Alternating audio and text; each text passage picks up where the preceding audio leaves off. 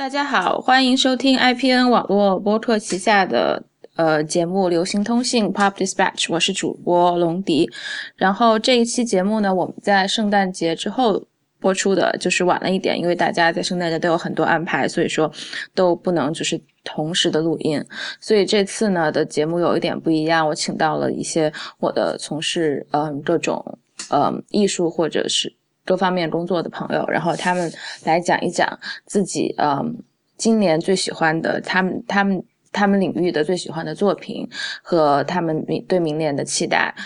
然后呃有的朋友呢是我和他们有时间就是在一起就是通过 Skype 录音的，但是呢有的朋友他们就没有，所以说他们会自己录一段发给我。他们有的是在旅行的途中回国旅行的途中，有的是在墨西哥去旅游的途中发发给我的。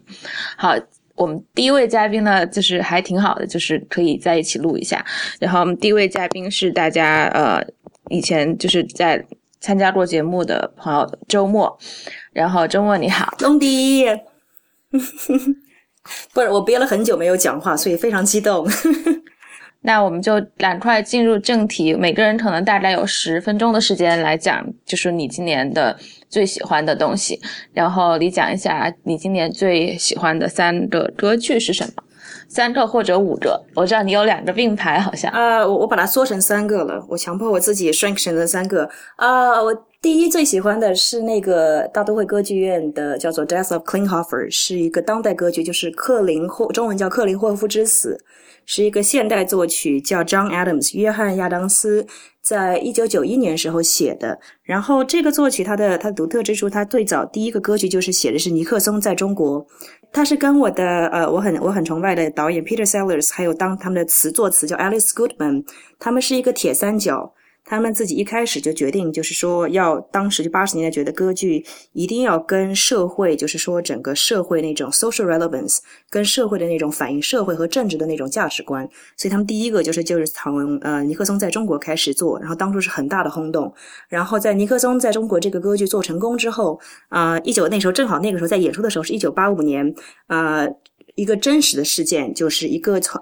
好像前几年这里也演过吧，在朱丽叶音乐学院，在朱丽叶音乐学院，他们是根据一九八五年真实的一个劫船事件，在埃及的一个恐怖分子劫持了一个游轮，然后在那个游轮上有一个美国的犹太人，对，然后是一个坐在轮椅上面的。所以到最后，他们就是那个恐怖分子，最后就是把那个犹太的那个坐轮椅的那个那个人，美国人给杀掉，然后把他给抛尸到大海里面。这也就是在美国，就是从就是历史上第一次，美国第一个美国人在恐怖主义袭击中丧生的那个人，叫做这个人叫做 Klinghoffer，Leo Leo，呃，Klinghoffer。所以他们是一九八五年发生的事情，然后他们在一九九一年就把它改成了歌剧。啊，就在面试，所以当时一出来就是呃，全世界争议非常非常大。本来是全世界五五大歌剧院共同违约 commission，然后在布鲁布鲁塞尔首演之后，就是因为争议性太大了，所以后来接接下来几家就全部又取消，说那我们我们我们就不要再演了。然后九一年他们有 transfer 转到美国，美国就是纽约的 BAM，呃，就是布鲁克林的 BAM 那个。对，那剧院在演，演出来也是很大的轰，有很多，因为就是说这是一个很复杂的问题。美国因为美国其实是一个传传统意义上比较亲犹太的一个国家，所以那一个歌剧它并没有，它是非常罕见的是持一个中立的态度，就没有在讲那个犹太，就是从那个就是说这个恐怖分子怎么怎么邪恶，而是就是说从最早的那种中东所有那种中东乱源的开始。然后分析，然后是从两面，他的最后讲说，其实到最后这个中东战争事后到最后，双方巴勒斯坦和那个以色列双方都是输家，然后恐怖分子他们也有自己的一个一个自己他们自己真实的一个 story。然后，所以他们很多时候 argue 美国当初就就是大都会歌剧院决定今年演的时候，就是还没有开，对，那还也是挺争议的。现在要演的话，已经已经演完了，已经演完了，对，对，我知道，就说现在演这个还是背景很争议。对，就是说会觉得说可能会时不时有零星的抗议，只是没有想到今年是在纽约有这么大的抗议，到最后是全美国的所有的犹太组织就是抗议说，因为你是在浪漫主义英雄化恐怖分子，然后后你是 anti-Semitism，就是你是反。犹太那个，我看这两期就是不上一期的那个《New York Times》那个 magazine，它有一篇文章就是讲，就是说 liberal Jewish，就是自由派的犹太人，就是希望就是和这种有就希望和平啊，就是。比较没有犹太复国主义的这帮就是犹太文化人，他们怎么希望希拉里就是呃，就希望希拉里可以就是把他们的声音就是更影响就是政治啊、国会啊什么的。我觉得那就反正你就能看到，就是犹太势力还是就是在美国还是很。很强，对，因为他们在学界，然后这个事情就是一个反应，就是本来他的大都会是要在那个十一月十八号全球高清直播的，就是说他每年每一个会每一个剧目，大概好的剧目都会全球直播，电院线直播，然后在他们还没有。那个就还没有开幕，就这一季还没有开幕的时候，夏天就是因为受到那个全世界犹太组织的悲歌太严重，然后大都会自己懂，就是那个 patron 当中有四个非常有钱的捐赠人，就直接说了，就说如果你如果你们真的是就是说全球直播的话，那我们就我们就要撤，就是 withdraw 我们之前的那个捐赠。所以，然后他们的理由是觉得说，当初很多那种恐怖分子的那种歌词，他们怕被真正那种恐怖组织、有心组织用来在宣传。所以，就是在这样的影响下，那个大都会歌剧院就是就是就迫于这个压力，就取消了十一月十八号全球高清直播。然后在真正首演的时候，首演那一天，这是我我在大都会这样看戏看了这么多年，我从来没有过这种经验。就是那一天全场是那个铁马拉起来，然后是十枪核弹从那个 Lincoln Plaza 那一条街，整个 Columbus 就是从那个你就知道，就是那个 P.J. Clark 那条街开始，全部是就是十枪核弹的特警，这样完全把它包包围起来。就是说你没有票，就怕被袭击，对，怕被袭击。而且就是说，当初是聚集了很多犹太的人，犹太的那个那个犹太组织就在那边那个示威。然后每一个进去的人，就是说到最后，你就是说你在剧院两百米外，你就要靠那个要靠票才能走进去，而且是那种警察、特警、防暴警察在在检你的票，检查你的票。然后你每一个经过的时候，那旁边那些犹是吧？对，而且安检，而且那个时候是有很多警犬，就像防暴一样。哦。然后那个每经过一个要进剧场的人，那个剧场那边的那个那个犹太的那个激进组织，就是他们就会这样，就是说一直在喊 shame，然后就说你们是 murderer，你们在你们在支持恐怖主义，就是说就是一个非常，我觉得是一个非常非常难得的一个一个经历。你到你进了剧场，因为我去的是 opening night 首演，你进了剧场，到最后也是压力非常大，因为你不知道那肯定就知道肯定会有这种犹太组织混进来，你不知道到最后会出什么事情，到最后不知道不知道会出什么事情。所以那天就是演到一半的，就有好几起演到一半，就有人站起来在那个全剧场大喊说说就是说就是说呃 c l e a n h o f f e r the murder of c l e a n h o f f e r will never be forgiven，就说就是说呃 c l e a n h o f f e r 的谋杀，因为这是标标题的一个争议，标题叫做 The Death，就说 c l e a n h o f f e r 之死。他们说犹太说说这是一个 murder，你是为什么？你就把它叫，你再把它那个再杀了，就鞭尸了一次，再造成对。但是这个原创人 Peter Seller 就是说，我们去看古罗马任何的一个事情，我们是只是阐述一个事实。然后说，当你变成一个 Murder of Klinghoffer 的时候，你就带有情感色彩，就说明你认为你是亲以色列。或者是就是就是代表你的那个 judgmental 色彩，所以就是全场就有很多一直在有那个犹就是少数的犹太组织在那样在起来这样子这样子抗议，大声抗议，每说一个什么，然后就会有警察让那个拉出去。但是因为这个当时这个剧院还有艺术那个艺术那个 artist 有空前的那种压力，因为很我有认识在戏里面唱那个就小角色演恐怖分子的那种歌手，他就是他们他们是有收到那个就是那个那个 murder。Murder threat 就是说要要谋杀他们，就是那种 murder threat 那种恐吓那样的是吧？恐吓对，就是恐吓性的。所以他们到最后在 stage door 的时候，每天这样进出排练都有专门的保安要这样子保护他们的保镖这样。所以所以然后当初就是因为这样的一个压力，让全场的观众有非常非常强的一个凝聚力。就当每一个点，而且那个排的非常好，他就是他没有，其实的确就是要保持中立。他就是而且他那种。啊，他只是在陈述一个事实，而且用了很多当时就在台上演的时候，他背后投投影是把当时真实的史料、真实的影像，还有当时真实的人的那个照片，真正 Klinghoffer 还有那一船的幸存者的照片是打出来的。所以你有一个有一个戏剧的 dramatization 跟现实的一个对比，然后冲击，然后 John Adams 的音乐后九幺幺时代的戏剧对，然后 John Adams 他当初写这个时候，他的音乐里面有非常非常多的那种 anger，所以他那种那种那种 energy 就是那种就像是一个困兽在困。在一个笼子里面那种困兽那种 energy，让整个人你自己看到最后，我记得到看到最后，我整个人是这样子在冒冷汗，因为那种最后音乐上是冒冷汗，呃，然后最后就说这是一个，我觉得是我很我我可能我一辈子都会很难忘那一晚的经历，就是。就是因为就是我们长久，就是我觉得歌剧就是因为这一个事情，然后引起这么大，就当初在演之前一个月，西方所有的主流媒体在讨论，就因为一个歌剧要演不演，广泛的这种社会的讨论，然后为一种普世价值一种讨论，各种我说一个当一个一个歌剧可以 trigger 这么大的社会那个争议时，我觉得这个是本来我们这个艺术门类应该的一个作用。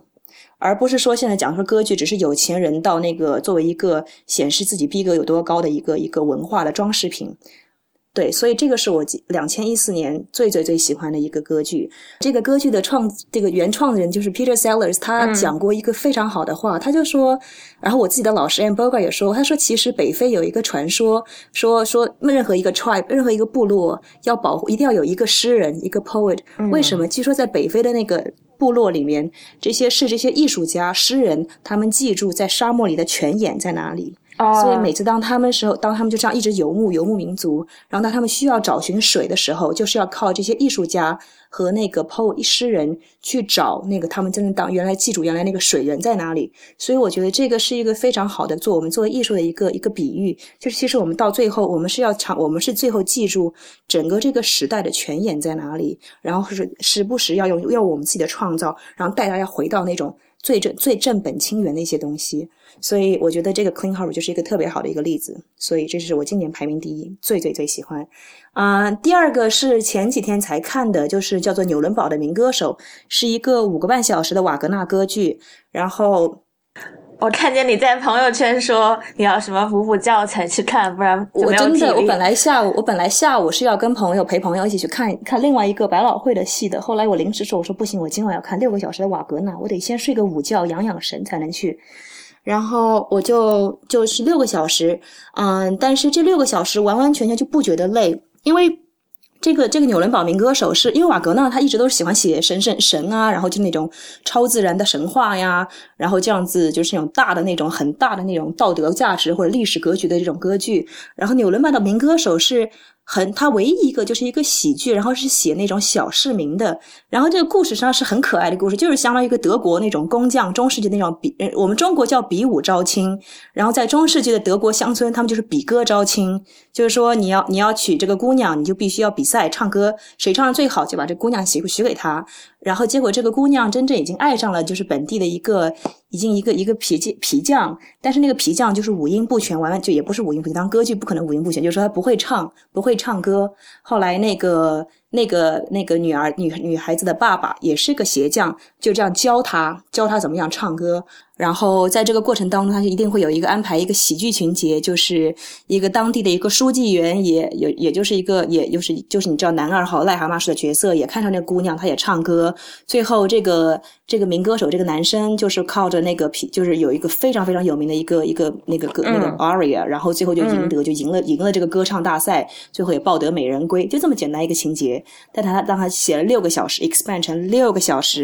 然后我我非常个人非常喜欢这个戏，因为第一指挥是大都会的音乐总监 James Levine，就是而且瓦格纳，而且瓦格纳是他最喜欢的那个作曲作曲。然后民歌手是他就是所有歌剧当中最最最喜欢，他自己他非常非常喜欢这个歌剧，所以他一个音符都没有砍，全本完整的在指挥。然后，而且这个，我觉得这个这个制作实际上是代表了，我觉得就是旧社会旧式歌剧的那种最最巅峰式的那种辉煌。它就是我们过去八十年代，当经济还有非常非常好，然后大都会歌剧还有每年有几百万美金，让他们这样有这么多钱去烧。他们现在有多少美金？现在现在新制作不会超过不会超过一百五十万。大的那个哦，就是一个剧是吧？在那个过去，你想八十年代，我们算一下通货膨胀，那个时候几百万、几百万这样做。然后导演叫做 Otto Schenk，是一个奥地利的那个导演，他做的就是非常非常那种复古，像他那个就很多德国的那种街市街，就是完全就像画里面的人物一样出来，然后那种细节、那种灯光就全部是西洋那种经典西洋西洋的那个油画的那种构图。太漂亮了，而且他那时候设设计就是明就是老一辈的那种歌剧的那种导演，他的设计的景有考虑到声学，就说他你会你可以看出来，他整个每一个设计他是有他是有，比如说这个东西他会有一个一个反射，所以跟现在的歌剧你看起来的景是不一样的。他们上那种就是说像老一辈的，就是完全不同的感觉。然后这也是，而且就是说这到最后就完全就是说到他们这样做的时候是本身就没有人想过说我作为导演我的概念是什么，他们就是想。就是让很很就是来关来支持 support 这个歌手，然后让歌手演唱，然后让音乐让故事为核心，然后这样这样这样制作，然后就做的非常非常漂亮，然后就是每一个打那个打出来，就是觉得像是那种经典的构图，像教科书一样的那种感觉。但是这个制作是大都会今年最后一次做，做完之后，这个这个这种就这个制作版本，这个版本就不会再复排，不会再复排了。然后这个戏在大都会已经演了将近三十年了。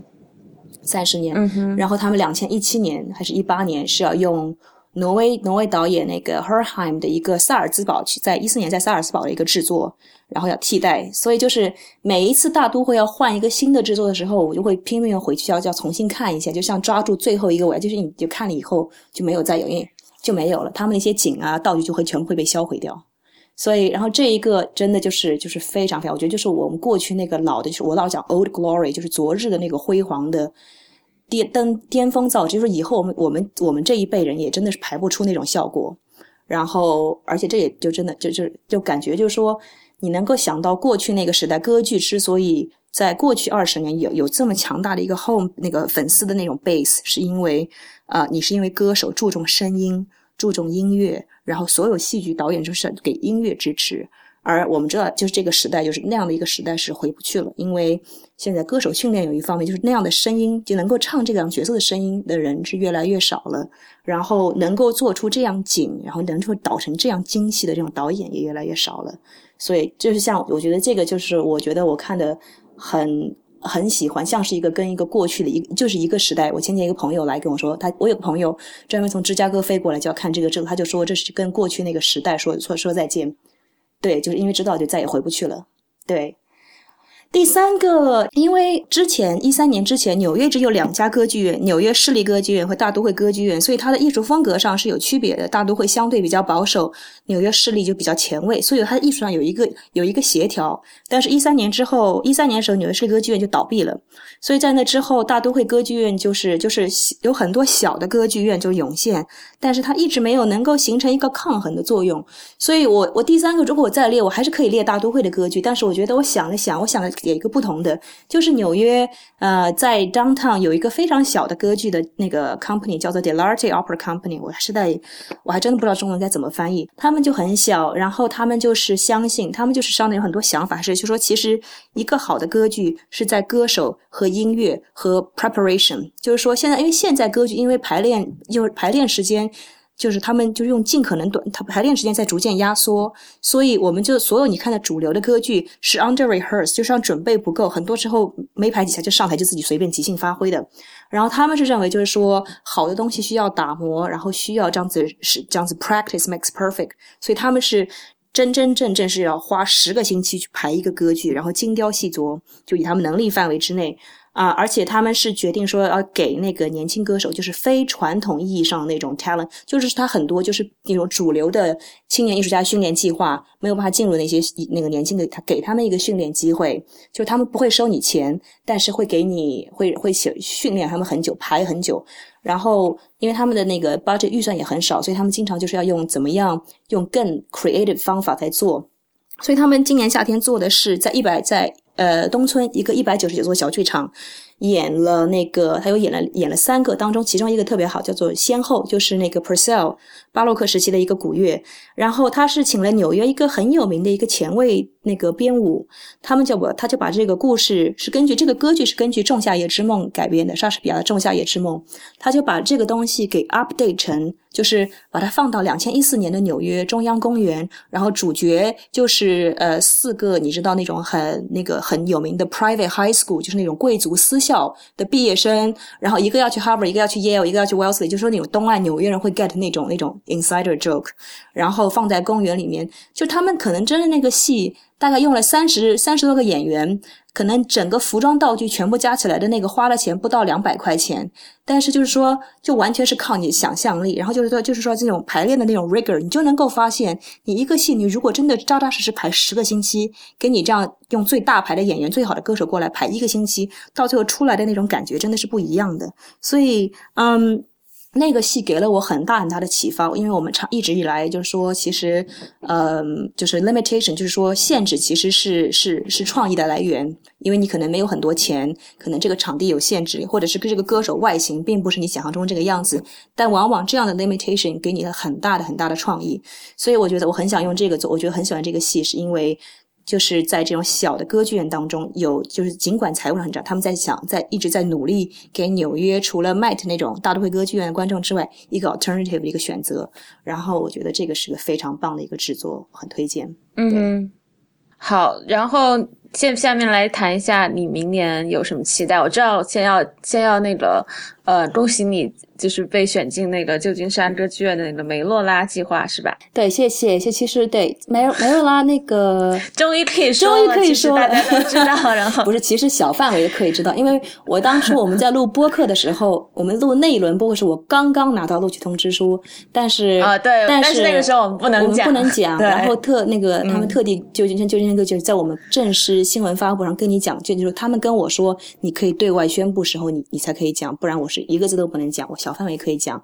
所以也对我，我明年夏天要加入旧金山歌剧院的那个 Maryla Opera Program，是一个专门针对青年歌剧艺术家，三十四岁以下青年歌剧家的一个训练项目。然后是等于是美国歌剧这边要魔鬼训练多久？十三周，导演十三周，然后歌手是十二，很长哎。对，然后我的室友去年就在那，今年夏天在那参加，他说基本上就是十三周，每天十八个小时没有休息，就这样持续把你这样子搞到死。哦。那还蛮，我觉得很适合我，很适合。很期待你出来以后看是是什么样。应该会真的会不一样，因为因为就就一个导演，他每年只收一个导演，他收二十个歌手，四个声乐指导，然后导演每年只收一个，所以有拿到，我觉得真的很很高兴，非常非常高兴。当然也很有压力了，对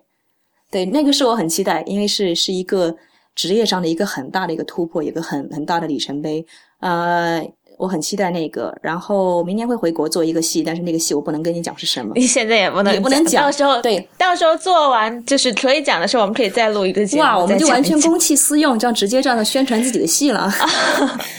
没有啊，这就应该很有意思啊，就很应景啊。到时候，但那个国内会明年会在国内有一个项目，但是因为我没有办法现在没有办法跟你们讲是什么。然后，嗯，好的，好的。那还就是除此之外还有什么期待呢？除了这些，明年明年我很期待，嗯，大都会歌剧院的那魔鬼训练营，魔鬼训，哦，我还很期待那个大都大都会的那个一个戏，就是那个乡村骑士 Cavaliere Rusticana 那个里面乡村骑士跟丑角 Pagliacci 的那个 Double Bill，因为啊，这个这两个歌剧实际上是前者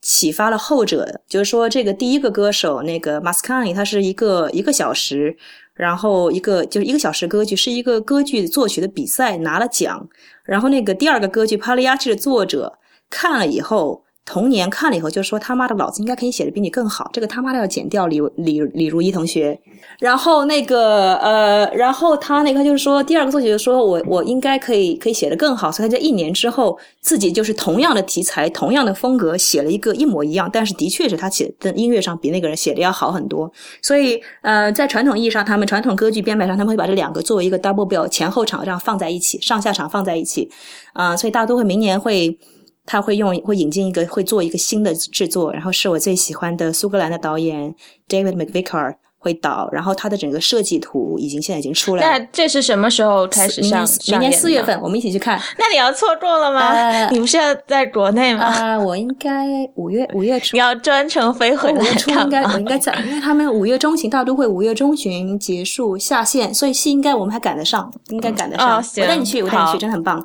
然后好的好的。那个这两个戏就是说，其实就是说很考验导演的功力，就是你如果一旦功力不好的话，就会变成乡村撒狗血的那种体感觉。所以非常就是撒狗，就是说情商，就是说两个都是，就是说发现，就第一个故事是一个小姑娘，那个那个呃怀孕了，然后待会她爱人抛弃她，然后她就她就她就她就去告发，然后那个那个那个她的男她的男友是跟一个有夫之夫有夫之妇有夫之妇那个谈恋爱，然后就她就去为了这个这个怀孕的那个姑娘，为了报复她，就去跟那个丈夫去讲，后来那个丈夫就把那个她的爱人给杀了。然后就是歌剧在就这样结束，然后这样就是第一个是情杀，然后是西西里西西里岛上面的故事。你想西西里的意大利人那个时候，啊啊啊！第二个 第二个是 Pagliacci，就是说是一个一个马戏团的一个。一个老板老很老的老头，然后那个当初就是救了一个年轻的姑娘，姑娘叫 Neda，然后他们俩就结婚了。然后 Neda 其实是跟对他是跟报恩胜过爱情。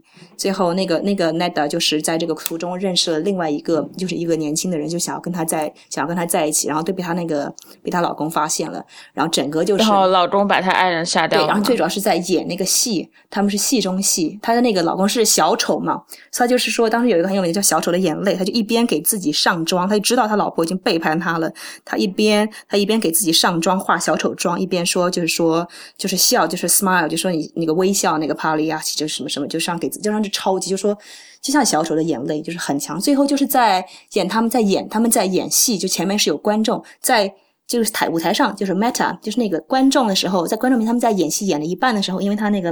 那个 c a r n e 就那个老公，他在那个嫉妒火中烧，实在就是就是在演的过程当中，就就拿刀问他老婆说：“你到底是你到底是怎么回事？他在哪里？那个奸夫在哪里？”然后观众还以为他们是那个是情节的一部分，一直在狂鼓掌狂鼓掌，直到最后他把他那个老婆这样子当着观众的面这样给砍死了。然后啊，对，然后就是到就是很狗血，所以就说很。非，这是一个那个一个非常 specific 的一个一个一个一个音乐模式 v e l i s m 就是真实，就是因为他们说就是说想要讲真实人真实的那种感情，不想再讲神啊鬼啊神女神的这种故事，仙女的故事，那个时期的，所以他很容易会导成很狗血。但是我非常期待那个导演导的版本。好的，好的。呃，下面一位嘉宾呢是在远在纽约的。不是纽远在北京的寒冰，然后因为他录的时候，他这个条件不允许，就是可能国内网就是打 Skype 有一点延迟，然后需要翻墙太快啊什么的，然后所以说寒冰呢就很认真的在。嗯，在他的就是用这个录音的软件，他自己录下来，然后一条一条的发给我们。然后他谈了他今年看过的喜欢的展览，然后看过的对他有启发的节目，还有他看过的一些嗯看过的电影。呃，希望大家也可以喜欢。印象最深的展览，第一个是 Carl Andre 在 d i b c o n 的回顾展。Carl 是三十年代出生的美国艺术家。在他的壮年呢，看起来是一个非常文静的大胡子。他使用资本积累所所使用的工业半成品作为材料来做雕塑，在现场让他们变成一个符合逻辑的单元。他从来不刻意加工材料，说嗯说他极简，可能是因为他中断了材料变为产品的过程，让他们直接变成了雕塑。印象非常深的是他拿着一杯酒接受采访的样子，一句话慢慢分解成几个单词来说。好比他的诗歌，他编排了自己的秩序，让我觉得原来语言是可以这么组织的。另外一个展览是夏末秋初在大都会的 Gary Winogrand 的摄影回顾展。Gary 的 mannerism 和他的摄影都有一种满不在乎但又很犀利的观察态度，好像在说我懒得跟你废话，但是所有的细节我都看到了。这个展览和连同 Carl Andre 的展览，我都非常注意影像采访的那一部分。嗯，Gary 在采访中把腿架在麦克风台子上，吊儿郎当，但是非常认真的回答了每一个问题。他受 Robert Frank 拍的《美国人》这本摄影集影响很深，因为他们都拍摄战后美国人的生活常态。Gary 说，他到洛杉矶好莱坞大道尽头，曾经试图拍摄一张和 Robert Frank 同一角度、同一时间的照片，但是他最后说，我拍的那张照片是制作，Robert Frank 拍那张照片发生过了。我觉得这就像他的作品传达给我们的信息，看起来非常不经意，但其实背后做了一百二十分的努力。最后说新美术馆的我、我的母亲、我父亲和我本人这个展览，冰岛艺术家 Ragnar 啊 Trenton 啊。Chartenson 的父母都是演员。这个展览是以冰岛七十年代第一部真正意义上的剧情片为背景，在现场有十个年轻艺术家弹吉他、唱歌，坐在椅子上在展在展厅里面滑来滑去。现场有很多旧床垫、破沙发、冰箱，观众也可以从冰箱里自己拿啤酒来喝，然后坐在这些呃家用物品上，暂时想象自己是这个范特西的一部分。艺术家本人就是在这部电影里面母亲扮演角色的性幻想这一幕，男主角就是他的父亲，拍摄完第二天被怀上的。如果这展览是关于血缘关系对艺术家本人的影响的话，呃，我觉得艺术家做的最聪明的事情，可能就是把不同时空的故事配上一个音乐电视般的场景放在一起，不完全是一个日常的家庭场景，也不完全是一个呃，就是设计好的电影场景，呃，只是把这些东西放在一起，加上音乐，嗯，然后我觉得其他的加工。也就可能都是多余的了。电影我今年去电影院看的并不多，但我看了《Foxcatcher》，也就是嗯，《狐狸猎手》，主演是 Channing Tatum、Mark Ruffalo 还有 Steve Carell。Channing Tatum 是一个阳光肌肉男型的帅哥演员，然后最初对他印象就是他在 Jimmy Kimmel 的谈话节目上和 Jimmy Fox 一起唱《Channing All Over My Tatum》。然后他在里面特别滑稽，在钢琴上滚来滚去。Steve Carell 在《Foxcatcher》里面的形象也颠覆的非常成功。这两个人放在一起完全没有影响，呃，从头到尾令人窒息的那种小人物生活无望，即使一切好起来，也只是昙花一现的幻影。这种大气氛，一个偶像型和一个无害的滑稽的男中年喜剧形象放在一起。建设了这部极其压抑，而且完全没有试图美化人性里最狭隘、最丑陋那一面的电影，给了一个道德上并没有让人松一口气和让人自我麻醉的结局，也就是真实事件的真实结局。然后导演完全没有试图传递世界最终会好的这种信息，我觉得是一个结实、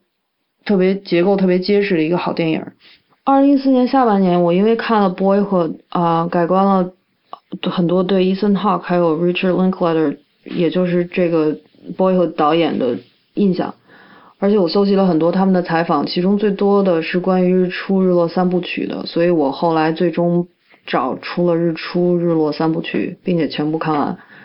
有点像 Boyhood 这三部电影也是历经九年依次完成，但是因为我听了太多的采访，太多围绕这个电影的谈话，导致于。呃，最终看完电影的时候，我有些失望。伊森·霍克还有朱莉·岛比都是比较知识分子型的演员，尤其是朱莉·德比，在他八五年刚刚出道，就是在电影的事业上刚刚出道的时候，演的是戈达尔的电影。伊森·霍克说，朱莉·德比经常点评他，说我看到你在演戏，意思就是说他们竭尽全力去追求一种毫无痕迹的表演。但我觉得从第一部两人年轻热血的天然魅力，到后来中年不露痕迹的表演，基本上都透着一种，嗯，太没有经过加工的，呃，粗糙感。剪，然后整个电影的剪接也比较生硬，比较乏味。这一点和 Boyhood 的手法较为类似。我觉得可能 Richard Linklater 想让，呃，整个电影的状况和历史上下自然承接。不去刻意显现导演的个人风格，而是尽量让演员去主导这个电影，以至于这个电影几乎看不到任何导演的痕迹。嗯，我觉得这个三部曲基本上是由这几个演员和一些闪光点组成的，所以说整个结构上让我觉得比较散，不像《Foxcatcher》让我觉得是一个上下上下结构承接很好的一个很结实的一个电影。呃，下面我们邀请到的一位嘉宾，也是以后就是我们在没有人继续录的情况下的我的拍档钟念来老师。然后呢，他会跟大家说一下今年总结一下他今年觉得他印象比较深和喜欢的建筑，以及他对明年的就是这方面他们业内或者的期待。钟老师非常非常感谢你在去墨西哥玩之前还来录这个录这录这么一段。嗯，不客气不客气。嗯，我觉得这个问题其实呃还是有点困难的，因为怎么说呢？因为这个建筑行业它这个计时的这个单位可能和其他的领域有点不大一样，相对而言呃。对于建筑领域而言，一个好的作品出来，通常不是说每年都会有的，有可能是过了十年、五六年左右，才就过了比较长的时间，才可能偶尔有有这么一两个很好的作品出来。呃，所以说不见得是每年都会有特别好的作品出来的。OK。呃，不过今年呢，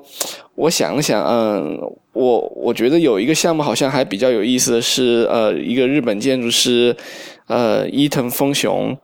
伊东丰雄，呃，Toyo Ito，他在那个台湾的台中，呃，新建成了一个台中的那个国立的歌剧院。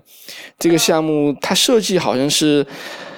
零零年、一零年左右吧，你看从设计到现在建成也拖了十多年。呃，刚刚设计开始的时候，大家都认为这个房子是肯定建不出来的。呃，但是就我我我确实也比较吃惊，也很想去了解，就是想去现场的了解一下这个房子到底到底是怎么样，它怎么给它建起来的？它那个空间确实非常的特别。但现在还是未知啊，因为到底我是不是喜欢，还得，呃，要要得去看一下才知道啊。那明年或者是就是除了今年，除了最喜欢这个业内的建筑，你还看到有什么就是对你最有启发的其他的东西是什么呢？今年其实。嗯，在在那个威尼斯有一个建筑双年展，今年的那个策展人是库华斯。对我当时本来已经买了票要去的，后来后来因为工作的原因就没有去成，呃，也非常的遗憾。呃，今年的这个这个展览，呃，这个这个这个双年展还是办的很不一样的，呃，还是很很富有颠覆性的。上一届上一届的那个威尼斯。建筑双年展是，呃，办的一个非常的保守的一个一个策展的方向，呃，今年整体的策展的内容，它的开放性要比上一届大很多，它的批判性也比上一届大很多，呃，它也通过了一个。比较有意思的一个话题来引入这个展览吧，就是 elements，就是把整个建筑把它给分割成一些呃一些很重要的元素，比如说窗子，比如说天花板，比如说电梯等等一系列的元素，呃，然后来来讨论这个这个建筑这个领域的未来的一个发展，呃，反正比较遗憾，呃，没有去成。呃，不过不过，我们我我我今年上半年在公司参加了一个，就是呃一个我们公司或者说老板的这个呃个展策展，在在蓬皮杜中心，那个还是也是有一定的，也也一定也有一定的意义的，我觉得，说不定以后还可以把这个展览搬到中国去。呃，下面一个。和我们一起录音的嘉宾是以前来过我们节目的编剧朱怡。嗯，其实 这一年来给我印象最深的，倒不是一个话剧，而是一个可以说是广播剧吧，但是也不能这么说。嗯，是叫 Serial，是一个 podcast 的频道。嗯，它其实是一个，我把它称作是听觉上的纪录片儿。嗯，它有十二期，每期四十分钟左右。呃，然后呢，它是关于十几年前的一件，呃，一九九九年发生的一件真实的谋杀案。嗯，一个高中女生被谋杀了，然后呃，她的前男友被逮捕了，判了终身监禁。嗯，但是嗯，有一个记者就发现这个案件的证据啊，嗯，判定啊，这个过程当中有很多疑点，于是呢，他就打算嗯，分析，在寻找出当年的这些证人啊，嗯，当年的这些嗯，处理这些案件的警察呀、律师啊，然后一件一件的分析这些蛛丝马迹的证据，看看是不是真的是这个人做的。就是这样子，嗯，他做了十二期，我觉得这个是我今年看嗯听过印象最深的一个东西。我，嗯，其实我觉得这个嗯最特别的地方在于，嗯，就是你永远不会嗯那个。讲故事的人，因为作为一个讲故事的人，我自己我知道最难的并不是说给你讲一个完整的故事，或者说通过故事给你讲一个道理，最难的是展现最真实的生活，但是在这个展示的过程中，依然让你保持兴趣。我觉得这个 podcast 它做的非常好的地方是，嗯，它没有立场，它不会说最后我证明我利用种种的证据、种种的嗯导向性的语言向你证明是谁干的。嗯，你会听着听着觉得啊，可能真的是他干的；又听着听着觉得不不不是他干的，或者会觉得啊，他周围那个人是冤枉他。但你过一会儿又自己推翻了自己。我觉得这个是，嗯，不仅是这个案件比较真实的一面，而是而且还是整个生活所呈现的比较真实的一面。这个好听的地方就是在于你自己跟着他走，跟着那个案情的分析走，然后自己找那个答案。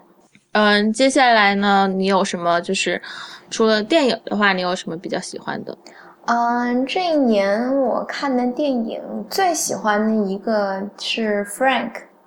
我们俩一起看的啊，对。而且那天我们是要去看一个别的，然后就是好像没得看了。然后我们要看个什么来着？钢构吧。哦，对，到现在都没有看。呃，我是看了，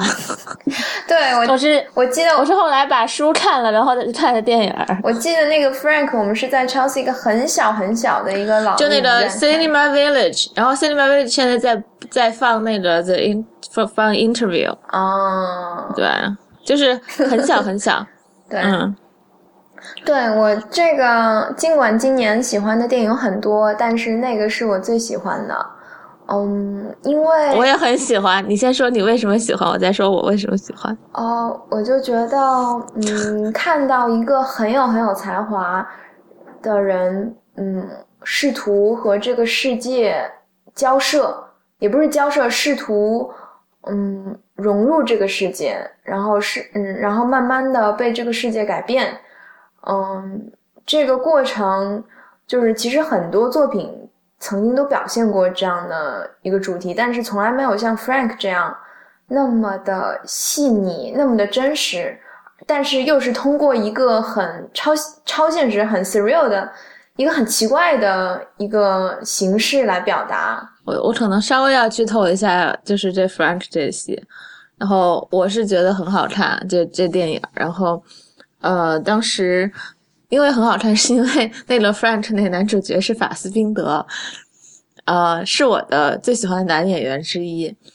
然后就是因为我以前很喜欢看 Shane 嘛，然后就是后来看了 Shane 以后，我后来跑步的时候就总是听那个就 Glen Gold 弹的那个《多的宝变奏》嘛，然后我就会跑步的时候就会。想象就是法斯宾德在我旁边跑，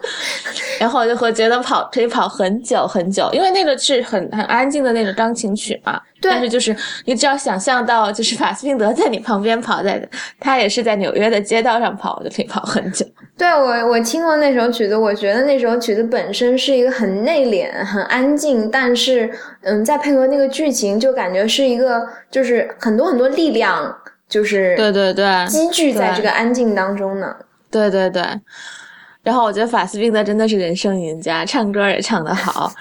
在 Frank 里面，他写他演一个就是音就是写写音乐做音乐的人嘛，然后身材也很好啊，别的就这儿也不好不太好说，反正都挺好的。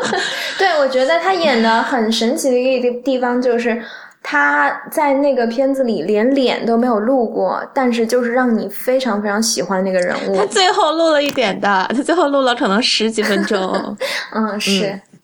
下一个话题就是你对二零一五年有什么期待？嗯，对二零一五年的期待就是希望自己生活可以更加规律一些。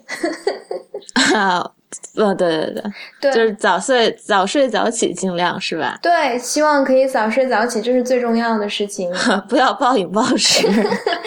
嗯，因为嗯，有时候会觉得自己就是啊，天生自由散漫呐，反正嗯，工作自由散漫，或者是那个嗯。什么无所事事，还游手好闲，就是夸人的方式。是因为觉得自己工作也不会受这个作息的影响嘛，反而自由不束缚自己，那更更加就是可以自由的，就是想自己做事的方式，由着自己性子。对对。但是现在就发现这个还是非常影响精神状态的。就早睡早起。就今天，我建议你，建议你看一看，就是村上春树的《为什么我跑步的时候我在想什么》。嗯，但是我不太，我和他就是写作的方式也不一样。他是一个非常非常规律的一个固定产出的，超级规律的。而且他是，我觉得他他规律的很大一个部分是因为他老婆就是完全就是在帮助他嘛，所以就是在帮他照顾他。所以说他就老婆可以做饭啊，老婆可以处理其他的事儿啊。我们又没有秘书。嗯，是吧？对，所以我是觉得，就是既然没有秘书，也没有老婆，自己做的事儿更多，所以就是不能，嗯，如果晚睡晚起的话，整个人会有点颓废。嗯，是，那肯定。对，然后今天难得就是早睡早起了一次，然后就觉得哇，就时间好多，就一天特别长。对，对，是的，对，加油。所以要保持，就是感觉。嗯，人还是要积极向上一点，要采取各种方式使自己的人生更加积极向上。嗯，好，充满了正能量，但是也不要变成，也不要变成就是那种很拼的，要 relax。对啊，就嗯，好吧。嗯，还有什么其他的？哦，今年还喜欢看的一部电影叫呃《Foxcatcher》。嗯，它也其实和 Frank 的主题有点像。也是关于一个嗯很有很有才华，对世界充满了嗯嗯天真，然后善意，然后嗯不是很对这个世界很熟悉的一个人，这样一个人是怎么样被这个世界玩坏的？啊，嗯，对，所以就会觉得很有共鸣。很有共鸣，就不要被改剧本。对，就不太就是，我觉得任何一个做创作的人都会遇到这样一个困境，就是嗯。因为创作不是一个人的事儿嘛，你毕竟还是要有观众、听众或者你的嗯合作者，你导演、演员什么的，就是在这个过程当中摩擦难免，然后嗯这个摩擦当中产生的疼痛难免，但是你又希望能够嗯得到共鸣，这个过程我觉得就这两部电影给我的感触就很深。我是感触最深的是。呃，就创，你说这种不被改剧本这种事儿吧，我是，我是觉得就是给杂志画插画的时候，我就很喜欢，就是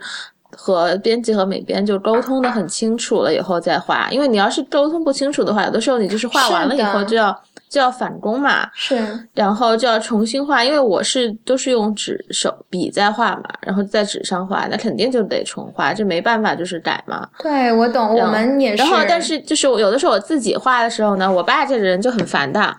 他就是 也不是很烦。反正我爸可能这一期也不会听到那么长，然后呢，他就会说，呃，你画的不好呀，这儿比较琐碎啊什么的，然后我就会很烦，你知道吗？然后我就说，靠，我就得重新再画，然后就或者是就就会觉得那张画也不太好了，然后就，哎，就是这样，都是一样。我觉得就是，也不是说谁比谁的水平高吧。就是我觉得每个人对世界的理解、对审美的理解都不一样，但是艺术又是一个很私人的东西，所以就是这种摩擦就很难受。尤其是如果嗯，就是给你提建议的人，一个是你很亲近的人、你很尊重的人，一个是和你就是有主顾关系的人，就是对，是的，这个就很痛苦。就其实我们做编剧也一样，就如果要做一个很 commission 的 work 的时候。就是最好是一开始就沟通清楚了，你要什么，什么是你一定要的，那我一定要放进去。就是什么你是无所谓的之类的，这样就是事先说好了，比你写完之后再让你按他的意思改要简单的多。嗯，对了，那那龙林，你今年嗯看的最喜欢的电影是什么？哦，最喜欢电影就是哎，可能也就是 Frank 了吧，我们刚才已经说过的。然后张周呢，我是先看了书，已经剧透很透了，然后去看的电影，然后我就觉得可能没有书那么好看，但是这是我喜欢的主题了，就什么婚姻伦理啊之类的，男男女女的，然后，呃，我听说很多人看完之后都有点绝望。哦，我反正就是我本科，我就研究生历史的论文写的是离婚的历史了，我对这个事情就一直都是。就是很很很平静的一种，嗯，可能带着一点悲观的想法的吧。然后，呃，还有就是我想说一下，呃，我今年看的印象最深的就是剧，我是在二月份的时候看的那个《All the Way》，就讲那个，就 Lyndon Johnson 那个那个就那老爸，《Breaking Bad》男主角演的。我反正觉得还挺好看的，然后就是因为就是讲的历史，就是讲那个就是从肯尼迪遇刺到 Johnson 选上总统的那个部。过程的戏，这戏有三个小时长，应该算比较长的了吧，是吧？对，那个戏我也看了，我印象比较深刻的是老白简直是是那个师奶杀手，就是他无论在台上做任何表现，然后台下就是大部分都是中老年那个女观众，然后都会是是啊，就会觉得好可爱。我是觉得就是他演的还是挺到位的，就是说他和他的那些就是呃竞争的对手啊，或者是他就是。呃，就是历史上那些人物他们的这些交流什么的，而且但是这老白他个儿不够高嘛，因为 Johnson 这个人很高，嗯，然后就是，但是但他还是演出了 Johnson 那种气质，就是还挺还蛮好的，嗯，然后这是我比较喜欢的一个戏，反正我就喜欢这种呱唧呱唧说很多话的这种，然后嗯，然后还有什么？哦，我就要说一下，呃，今年。我看的，我就是展览什么的，就是没有什么特别，就是能排到最好。因为有些展览，就是我觉得我特别想看七九八有个展览，就就那个就是什么不在图像中行动那个展览。但是后来就是因为我走的时候刚刚还没开幕嘛，然后就没有看成。然后我自己我自己就是呃在上海做了一个个展，我还觉得就是那个个展我好想看啊，叫日常灵光。啊，但是但是就是我是，呃，我还是挺惊讶的，因为就是我没有就是参与到特别多的，就是就是布展啊这些东西里面去。但是我就要感谢一下，就是我画廊和和就是和他们合作的这个呃木林的这个 Undefined 这 Space，他们就做的很用心，然后反正我觉得很满意。然后就是我觉得我要说一个，我觉得我最。觉得最不 make sense 的展览了，也不是 make sense，就是我觉得看的，就是我很，就是怎么说呢？那是很好的一天。本来说是去，那就是那个 MoMA PS One 和就那个 Rockaway Beach，嗯，就是在那个 Rockaway 那边做了一个展览，就是就是有 Patty Smith，你知道的，嗯，然后就。参与了这样做了一个就是就是支持就是 Rockaway 不是在那个 Sandy 的时候就就很惨嘛，然后然后就他们就可能就希望这个展览来恢复他们当地的什么这种旅游啊，或者是就是吸引更多的游客去，然后就做了这个就是因为就 Patty Smith 这个人在那儿，就是很多人就会去看嘛。是，然后那个地方是很美的，然后你坐很久的地铁，然后坐到那个海边儿，然后他那展览是在是在他们那儿有一个。有一个就是像艺术家联合，就是联联盟之类的一个，就是一个房子，就一个两个房子这样一个空间连在一起的。就他一个房，就是 Pat Smith 就他他，我知道我不知道，就是他反正看他书什么的，我以前看过他的书，然后看过他在 New Yorker 写的文章，就是觉得还挺鸡汤的。然后呢，他做那个展览就是有一个他的摄影展，就是。我觉得那就很小清新的摄影，就是那种看不太清楚的那种，像宝丽来拍的那种，就很私摄影的照片，是一个展厅，好像有几十张照片，而且就挺小的，然后放在墙上。然后呢，还有一个装置，装置呢就是一张床，然后一张就是那种掉了那种床上掉的那种，就是遮着那种纱布的那种床，然后呃，在一个废弃的厂房里面，很大很大的床，然后吊着。然后我就觉得，就这就是这种感情的东西，我觉得有点 cliche 了，就有点陈词滥调了。但是就是因为我去看的时候，你这是马上就要闭幕了嘛，就是他这个展览。之前就看了很多，就是学。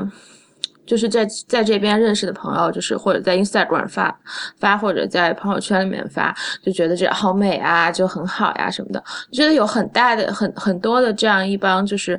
嗯，也不是能说艺术圈吧，就是就热爱艺术的人，或者是就也在这个行业里面从业的人，他们就是看各种展览，都只会就是说哦很好。然后就没有一个意见。我觉得他们就真的觉得这种很小小清新的东西很好嘛。然后我当时去看的时候是和一个也是学呃艺术管理的朋友，然后还有一个策展人另一个男生，然后我们一块儿去的。然后当时，当时我那天的初衷是，就是我们看完这个就是很小清新的展览，因为我之前看了，因为我喜欢剧透，我就看了一些就是评论啊，或者是一些照片嘛。然后我自己不是特别感兴趣，然后我看了也觉得就和自己预估的差不多。然后我当时就想，就是九就是八月底了嘛，我就想去晒太阳，就是反正这个夏天也没怎么晒黑。我开始脚崴了，就没有没有在没没没跑步，我就想去沙滩上晒太阳。但是我那个就是策展人那个朋友，就是他就他就非要去看找艺术，你知道吗？然后那天就非要在那他因为好多其他的就是有一些有一些展就是就是有一些做的装置啊什么雕塑啊什么是分布在 Rockaway 的那些就是那个 Trail 里面的海边，然后就是什么一个小石头就好多方形的那种石块，就可能有个有。有一个凳子那么大的一个石块吧，就一个石块上就是刻了一首，就一句诗，就那种就是一句话什么的，然后就是分布在那些树林里面，就是它会有给你一张地图，你就去找那些石块，那你感觉是像在寻宝，但是就是你找到的时候就会很失望那种感觉。呃，然后还有就是。Paris Smith 他还做了一个，就是纪念惠特曼和林肯的一个，就是影像的作品和照片啊，什么书架呀，什么都摆在那个展厅里面。我也觉得挺 cliche 的，最最 cliche 的就是那个影像的作品了，是那种很像，就可以说是就像。心情文字一样的那种的视，就是一个视频剪的，就什么，呃，沙滩呀，然后湖呀，然后湖边的水这样漫上来，然后还有就是黄昏的时候的人怎么的，然后就是他在念那个，就好像 Paris Smith 在念惠特曼的诗。然后墙上就挂了林肯照片和惠特曼的照片，还有一些就是那种玻璃的那种展柜，里面就摆着就是可能就是呃内战时候的那些就是纪念品或者不是纪念品就是古董什么的。然后因为美国这种内战的东西很多嘛，然后里面还摆了一些叶子呀、花啊什么的。然后我觉得我就挺受不了的，反正我就觉得那天是就是 Rockway 这个地方本身是很美的，但我觉得这展览有点作啊，这是我。印象最深的、最不喜欢的一个，对我觉得就是 政治，嗯，和艺术的结合，我觉得很有意思，因为你可以看出有些人他把政治放到艺术里，是真的是他。真的真的很在乎这个东西，然后他所能找到的最好的表达他观点的形式就是用艺术。但是有些人，我觉得他把政治只是作为一种他的素材，他并不是真的很很关心这个事情。就所有受苦受难的人，只是他的嗯。嗯，随手捏来的一个素材，像一支笔，就是他要用蜡笔，有的是红色，有的是绿色，那然后他他需要一点黑色，就是这样。嗯，就是对，我就觉得就是 Patty Smith，他可能就是玩玩吧，他那些照片，然后我觉得很没劲。然后最后那天我们走的时候，他们就每天可能有乐队在那表演，然后那乐队可烂可烂了，就是超业余的，可能我们听了十分钟就撤了。